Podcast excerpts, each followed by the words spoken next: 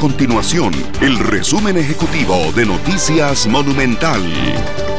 Hola, mi nombre es Fernando Muñoz y estas son las informaciones más importantes del día en Noticias Monumental. El Ministerio de Salud confirmó 559 casos nuevos de COVID-19 en el país, de los cuales 61 son por nexo epidemiológico y 498 por prueba PCR. En total se contabilizan 29.643 casos.